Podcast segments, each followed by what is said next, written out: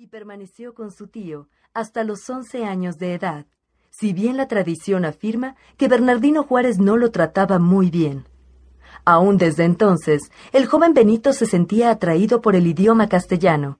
Sin embargo, no lo dominaba muy bien, pues en el pueblo donde vivió, su uso era más bien poco frecuente. La protección del monje Salanueva. Es a los once años que el joven Benito se escapa de la casa de su tutor y se dirige a casa de su hermana Josefa, en Oaxaca, quien se dedicaba a cocinar para la familia de Antonio Maza, un rico comerciante extranjero. El pequeño niño se gana rápidamente el afecto de la casa, por lo que pasa a formar parte de la familia, dedicándose a ayudar a su hermana en los mandados básicos. Vive en la ciudad un hombre, cristiano, piadoso y honrado, y es gracias a los Maza que Juárez entabla contacto con el monje franciscano, don Antonio de Salanueva, quien decide darle al niño un oficio, rezar y encuadernar libros. El infante aceptó encantado, impulsado por su carencia de recursos materiales y culturales, y según cuenta la tradición, el muchacho aprendió a hablar bien el español en muy poco tiempo. Entonces, viendo el interés del joven por aprender, Salanueva se convierte en su padrino, y tras hablar con los Maza y con Josefa, se decide inscribir al pequeño en la escuela de don José Domingo González. El jovencillo de piel oscura y cabello negro, de inconfundibles rasgos indígenas, no tardó en causar revuelo entre los jóvenes de la escuela, por lo general mestizos o hijos de criollos.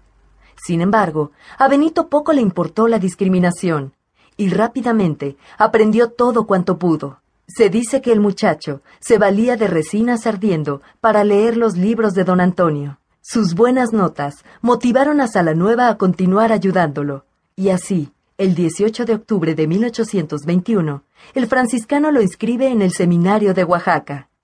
Durante ese tiempo, y a pesar de su progreso cultural, Benito seguía careciendo de ropa, muebles o juguetes. Su hermana hacía un gran esfuerzo por ayudar al joven en su educación y él no la decepcionó. En 1828, Benito Juárez terminó sus estudios con excelentes calificaciones, sorprendiendo a sus maestros, poco acostumbrados a mantener alumnos indios y mucho menos tan inteligentes y pulcros en su modo de vestir. Formación humanística.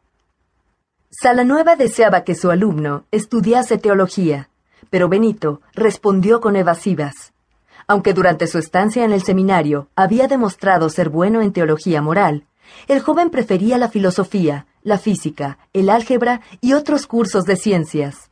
Entonces, el joven indio mostró su determinación ante el padrino, declarando su deseo de salir del seminario.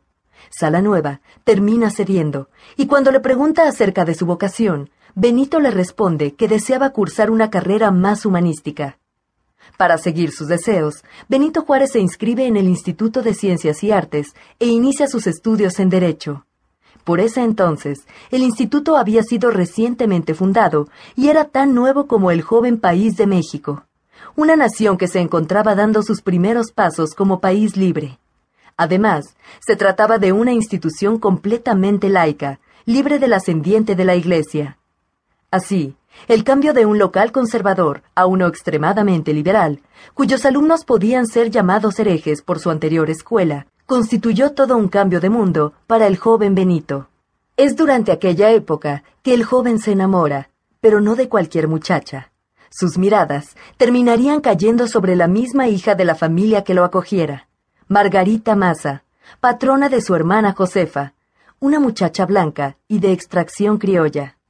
Es con Margarita quien posteriormente se convierte en su esposa, con quien Benito conoció los primeros coqueteos y suspiros.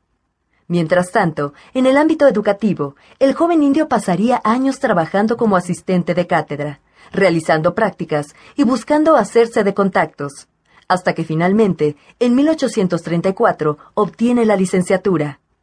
Además de hablar zapoteca y español, Juárez también dominaba el latín y algunas otras lenguas europeas, como el francés y el inglés, y sus notas eran estupendas. Fiel a la tradición liberal que iba forjando por aquellas épocas, el joven Benito se dedicó a defender los derechos de las tierras de diversas comunidades indias, como las posesiones o cualquier conflicto